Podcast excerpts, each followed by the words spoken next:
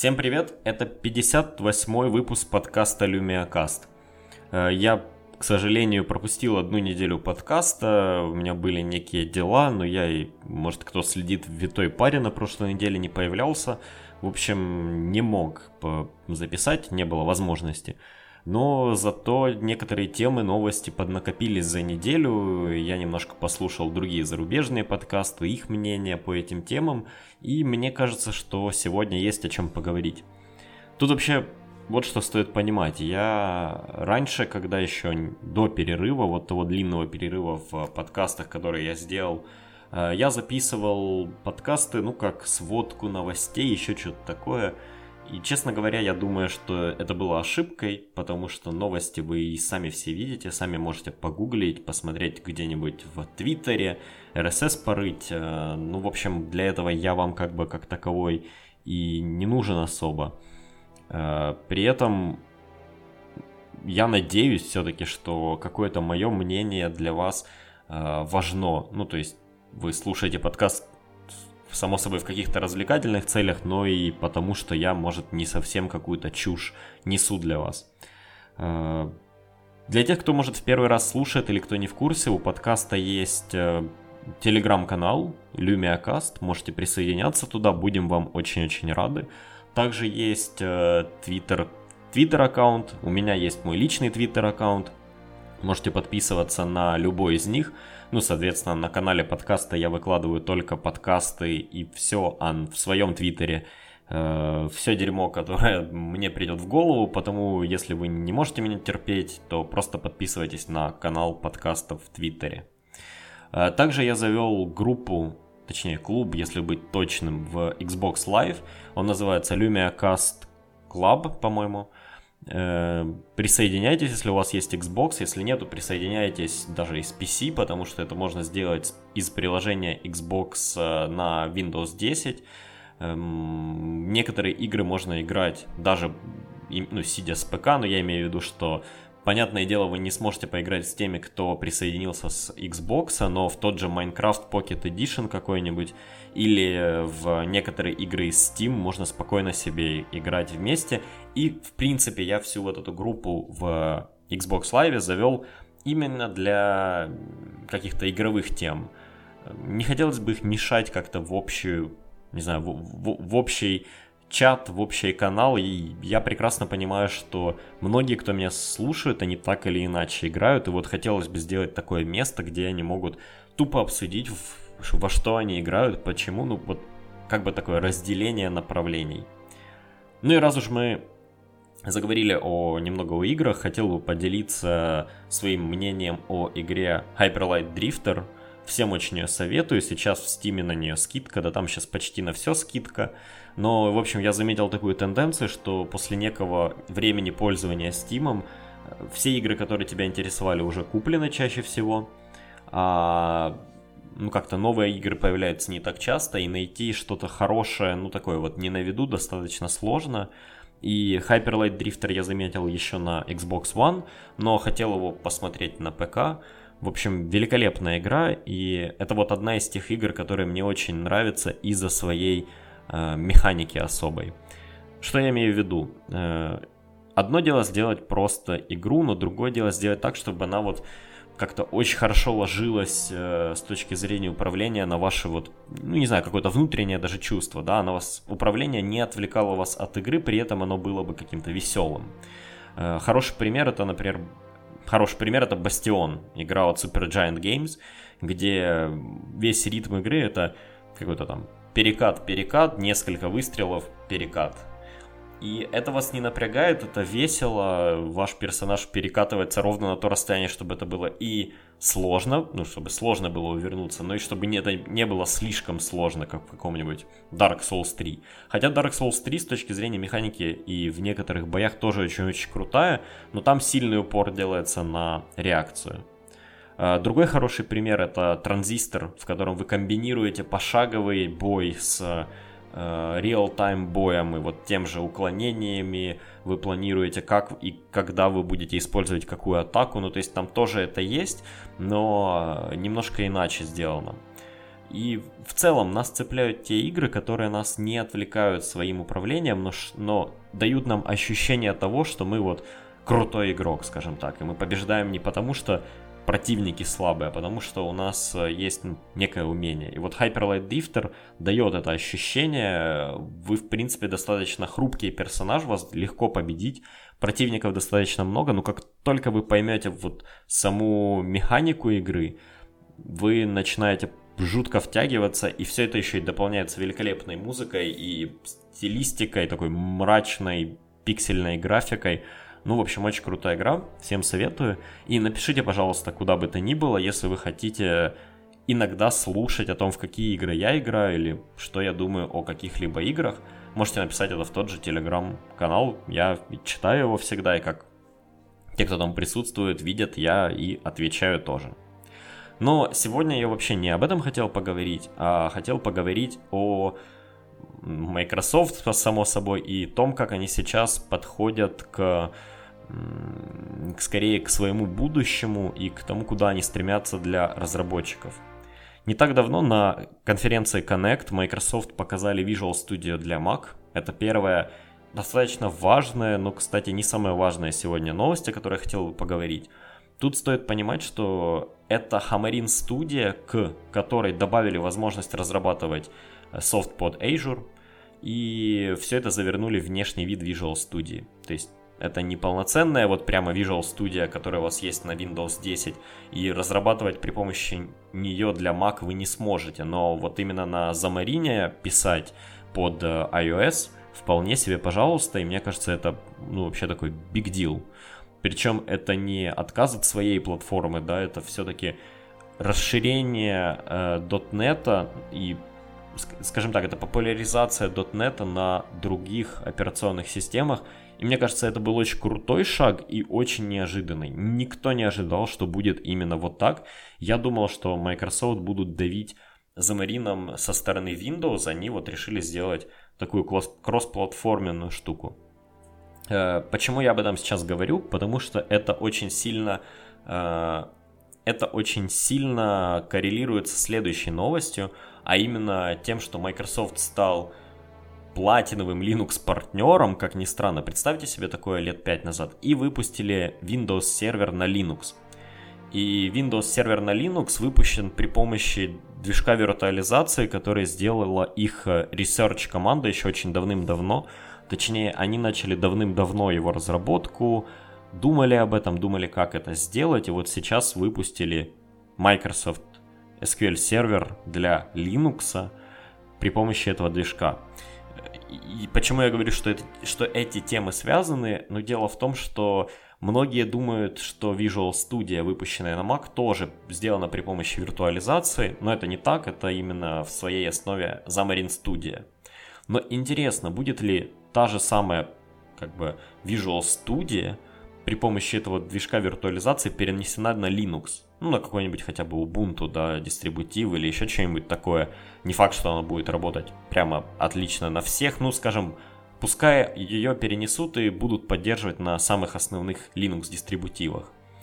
Тогда это бы означало, что .NET действительно вырос из просто моно языка, ну, который, э, точнее как, всегда же был майкрософтовский такой .NET и была ветка Mono, которая компилировалась под Linux, на которой можно было разрабатывать под Linux на C-Sharp, но она была достаточно отдельно. И вот сейчас, после объединения с Xamarin, объединения с Mono, в, при помощи вот такого движка виртуализации C-Sharp снова может стать языком э, для работы на разных операционных системах. И мне кажется, это было бы круто, это дало бы толчок Microsoft, ведь Сейчас они сталкиваются с проблемой того, что под их мобильную платформу, ну не только мобильную, а вообще под Windows Store, э, достаточно малое количество действительно опытных разработчиков.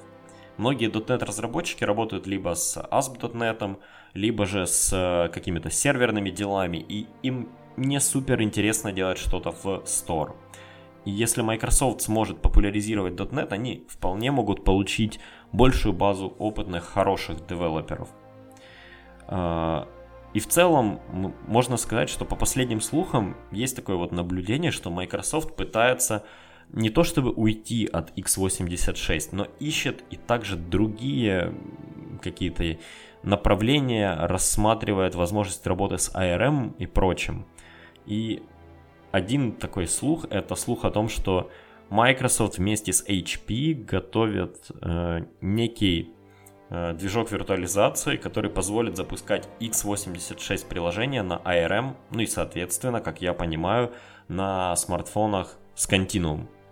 С Continuum вообще интересная история. Понятное дело, что в текущей реинкарнации и в том виде, в котором его сейчас выкатили на рынок, в том виде, в котором он сейчас есть, там буквально не, на нескольких смартфонах, это достаточно, ну, сыроватая технология. Идея была в том, чтобы иметь платформу и иметь софт, который адаптируется и может работать на разных мониторах. И по большому счету у Microsoft это вышло, ведь тот софт, который действительно написан как UVP софт, он действительно хорошо работает в режиме Continuum. Другая беда в том, что заставить большие компании переписать свои x86 приложения это сложно. Это много денег и для... Ну, представьте себе, есть какая-нибудь большая компания, которая занимается логистикой. У них уже N лет просто работает какой-нибудь x86 приложение, и оно работает. Они не продают его, у них нет клиентов, это их внутреннее приложение. Переписывать это приложение на что-то новое, это просто затраты, которые, ну, по сути, компании ничего не дают. Потому заставить вот, таких, вот такие вот компании, а это те компании, на которые Microsoft сейчас смотрит и на которые они сейчас, ну как бы, к которым они сейчас стремятся и куда они хотят проталкивать свои смартфоны и свои какие-то решения, э, это сложно. Потому им нужно какое-то какая-то возможность запускать x86 софт на ARM. И как я понимаю, э, есть также интересная такая спекуляция в том, что у них не прокатило с Intel. Основной план, возможно, был сделать смартфон на x86 Intel Atom, который работал бы на Windows 10 Mobile, и чисто на уровне процессора плюс какого-то дополнительно, дополнительного софта он мог бы запускать x86 приложение в Continuum. Честно говоря, я не думаю, что это Э, ну, как бы такая... Э, это был план, который Microsoft рассматривали просто из-за его сложности, из-за из самих процессоров, из-за того, что Windows 10 Mobile пришлось бы переделать под x86 совместимость, и из-за того, что вряд ли x86 софт работал бы хорошо, хотя как знать, может, если бы там по сути это все работало в как бы какой-то, в каком-то сэндбоксе в параллель с, с операционной системой на том же HP Elite X3, у которого полно оперативки, мощный ARM процессор. Ну, только ARM процессор заменился бы на интеловский процессор, это был бы, по сути, маленький планшет на Windows 10 Mobile, то, возможно, это бы и работало. Но как-то уж очень и очень много, если, тем более у тех же HP, есть свои возможность э, запускать софт на своих серверах и продавать это как, как подписку, что многие компании, ну, по большому счету, устраивает. Но какие бы ни были планы, Intel закрыли линейку мобильных процессоров свою, и Microsoft приходится искать что-то другое для того, чтобы запускать x86, ну если они это хотят на ARM. -ах. И единственным выходом, по сути, сейчас у них есть, э, для них является виртуализация, которую они сейчас делают вместе с HP. И, видимо, HP как-то заинтересованы и, ну, возможно, они думают, что для их бизнеса хорошо бы иметь возможность продавать вот такого рода смартфоны, или даже пускай не смартфоны, а какие-нибудь э, десктопные мини-PC на ARM, дешевые, скажем, которые они будут продавать всем своим партнерам и все такое – который будет изначально идти, ну скажем, с Windows 10 Mobile, предустановленным софтом. Для тяжелого софта они будут предоставлять свои сервера. Для чуть более легкого x86 софта будет использоваться виртуализация. Ну, то есть, возможно, вот HP, э, они стремятся в эту сторону и потому так сильно сейчас партнерствуют с Microsoft. Надо, кстати, понимать, что в отличие от Dell, которые хоть и тоже очень большая компания, но они не так сильно фокусируются, насколько я помню, на различного рода серверах. То есть нет, они их делают, конечно же, но они не так много продают именно вот такого сервиса. У них есть отдел, большущий отдел разработки.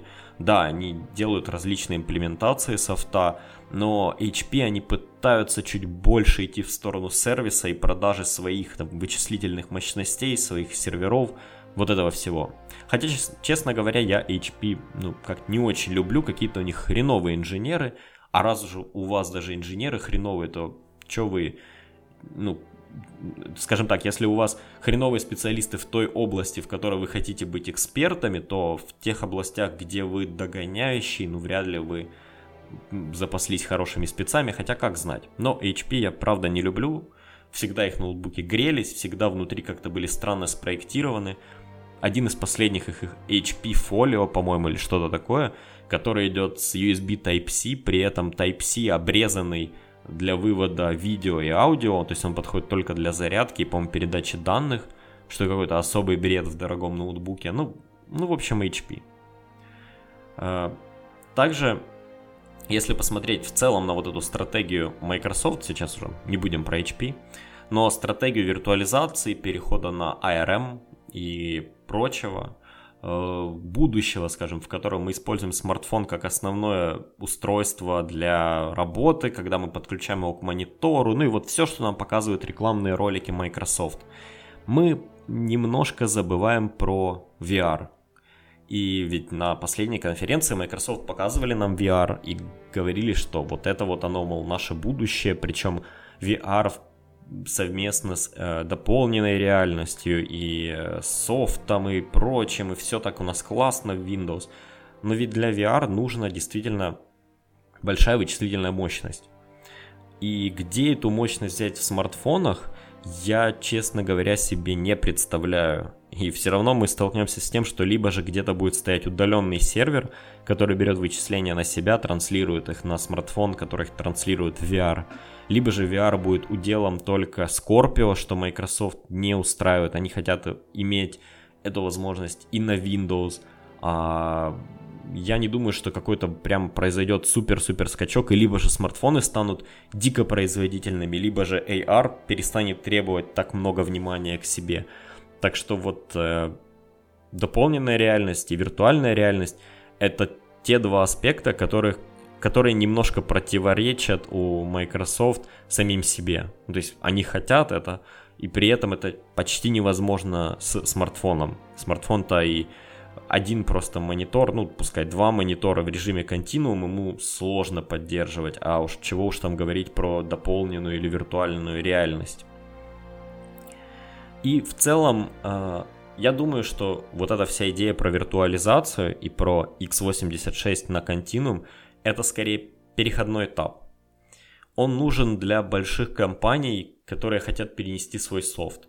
Он нужен для там мастодонтов x86 софта типа Adobe, которые сейчас точно не будут ничего переносить на UVP, но возможно хотят запускать и хотят выкладывать свои приложения в Windows Store и продавать их через него. И через какое-то время, когда основной вот такой большой софт перекочует, когда мелкий софт, возможно, появится в Windows Store, но я имею в виду, что разработчики софта таки начнут чуть чаще задумываться о том, чтобы выпускать не просто x86, а именно UVP. Когда э, для всех новый дизайн приложений станет чуть более э, знакомым. Я думаю, вот тогда производители самого программного обеспечения начнут задумываться о том, чтобы в принципе уйти от x86 и остаться с э, UVP софтом, ну просто как с более поддерживаемым, более адаптивным софтом, даже если взять в расчет то, что он скейлится на экранах с большим разрешением лучше, чем x86, с которого, у которого приходится, честно говоря, плясать с бубном, чтобы все это нормально заработало. Даже хотя бы с этой точки зрения стоит задуматься, но виртуализация и запуск в какой-то вот таком сэндбоксе, она сейчас может сыграть ключевую роль, хотя, откровенно говоря, если бы у меня был смартфон с континуумом, Э, и это был бы мой, не знаю, основной домашний ПК, скажем так, хотя странно звучит, да, смартфон, основной домашний ПК. Вряд ли я бы хотел нагружать его x86 и все-таки попытался бы как-то обойтись. Скорее всего, вы бы тогда в подкастах не слышали фоновую музыку, потому что я не знаю, как ее тогда наложить, или слышали бы, но как-то очень куца. А, также интересная история, и она вот тоже про этот сдвиг, про переход от, э, от x86 к ARM и то, как сюда вяжется виртуальная реальность. Это достаточно свежая новость о том, что Microsoft работает над так называемым проектом Neon, и скоро мы его увидим. Проект Neon это по сути Metro 2.0, но не стоит пугаться, это не полная переделка того дизайна, который сейчас есть в Windows 10, который, возможно, вам нравится. Мне, в принципе, он очень нравится, то, к чему пришли в итоге Microsoft. В общем, это не отказ от того, что есть, но это чуть, чуть более user-friendly анимация, которая должна лучше переноситься э, в, для, на очки дополненной и э, виртуальной реальности. То есть это, если Metro 1.0, вот тот дизайн, который пришел в Windows 8, он должен был дать возможность э, работать хорошо софту как на маленьких, так и на больших и на средних экранах. То есть это такой гибкий софт между смартфоном и ПК то вот проект Neon — это софт и дизайн, который хорошо должен работать между ПК и виртуальной реальностью. И мне кажется, это важно, потому что сейчас, когда мы говорим про виртуальную реальность, чаще всего мы подразумеваем какой-то отдельный, ну, допустим, Oculus Rift Store — или у Google это Daydream VR Store, еще что-то такое. Это абсолютно отрезанное, э, это абсолютно отрезанный опыт от того, что вы привыкли видеть у себя на смартфоне, на ПК, это что-то совсем другое. И э, это дает, возможно, и хорошее ощущение того, что вы пользуетесь совсем разными устройствами, но мне нравится чувство того, что софт, он ну, как бы это один и тот же софт. Это дает такое внутреннее понимание того, что возможности не поменялись, поменялось просто отображение. И потому, мне кажется, мне будет интересно, скажем так, посмотреть на проект Neon. Но, кстати, не только Microsoft делали что-то странное. Вот я в самом начале подкаста сказал о том, что э, они присоединились к Linux Foundation. Э, Google присоединилась к .NET Foundation, ну, конечно, не как платиновый партнер, но они сделали это. Правда, не стоит рассчитывать, что Google таки выпустит свои какие-нибудь приложения на Windows 10 Mobile или Windows Store, что, не знаю, ну как-то уж, по-моему, уже на сегодняшний день это достаточно странно. Почему бы не сделать те же Google Photos, реально хорошее, отличное приложение. Э, я не очень понимаю, но Ладно, у них, наверное, стратегия того, чтобы, всех, чтобы все перешли в Chrome и пользовались их софтом там, но я помню то чудное время, когда Google устанавливали Google, ну не toolbar, а панельку такую Windows, которая должна была заставить пользователей пользоваться их приложениями, и в итоге все равно все просто открывали браузер, вбивали в командную строку, и как-то это не полетело. Потому, возможно, с присоединением к .NET комьюнити мы увидим, как Google выпустит какие-нибудь x86 приложения или... Э, ну, я, честно, сомневаюсь про Windows Store, но я все-таки надеюсь, что мы увидим хотя бы какие-то приложения помимо Google Drive, ну, пускай даже э, Google Play Music, было бы очень и очень здорово. И заканчивая этот подкаст, я хотел бы ответить на вопрос одного из слушателей, Дмитрия, который спросил, э, я, простите, дословно не помню, но, в общем, он спрашивал, стоит ли выбирать между, точнее, что стоит выбрать между Xbox или PS4, если особо он никогда ни во что не играл, то есть в стар, не в старые игры он тоже как бы не проходил, у него нету этого опыта. И, возможно, он смотрит в сторону Xbox как раз с той точки зрения, что у него есть обратная совместимость, и эм, ну, старые игры для него актуальны, раз он в них не играл, а они в основном дешевле. Так вот, ну, в Твиттере я ответил, конечно же, но повторюсь здесь, э, я думаю, что приставку стоит выбирать только с точки зрения эксклюзивов и с точки зрения людей вокруг вас, которые имеют ту или иную приставку. То есть, если большинство ваших товарищей играет на PlayStation, берите PlayStation. Если же ваши друзья фанаты Xbox рубятся в Halo, то берите Xbox. Если вам нравится Halo, ну, берите Xbox, само собой, и наоборот, если вам больше нравится Uncharted, э, God of War и еще что-то, то, то посмотрите в сторону PS4. Обратная совместимость это, конечно, клево, но, честно говоря, когда вы поиграете в парочку современных игр на, ну, на хорошем каком-нибудь телевизоре, я не говорю нам на 4К телевизоре, нет, на обычном Full HD, Full HD телевизоре, э, то когда вы включаете старые игры, если это не были прямо шедевральные игры, или это не были какие-то платформеры простенькие, да, они смотрятся, ну, немножко куца, честно говоря. Э, да, меня очень радует возможность поиграть в Deus Ex Human Revolution, например. То есть у меня есть Mankind Divided, который замечательная, отличная игра просто. Но такая возможность поностальгировать меня радует, но, откровенно говоря, когда я открываю Xbox Store, я не очень-то и часто смотрю на игры с Xbox 360, которые мне дают.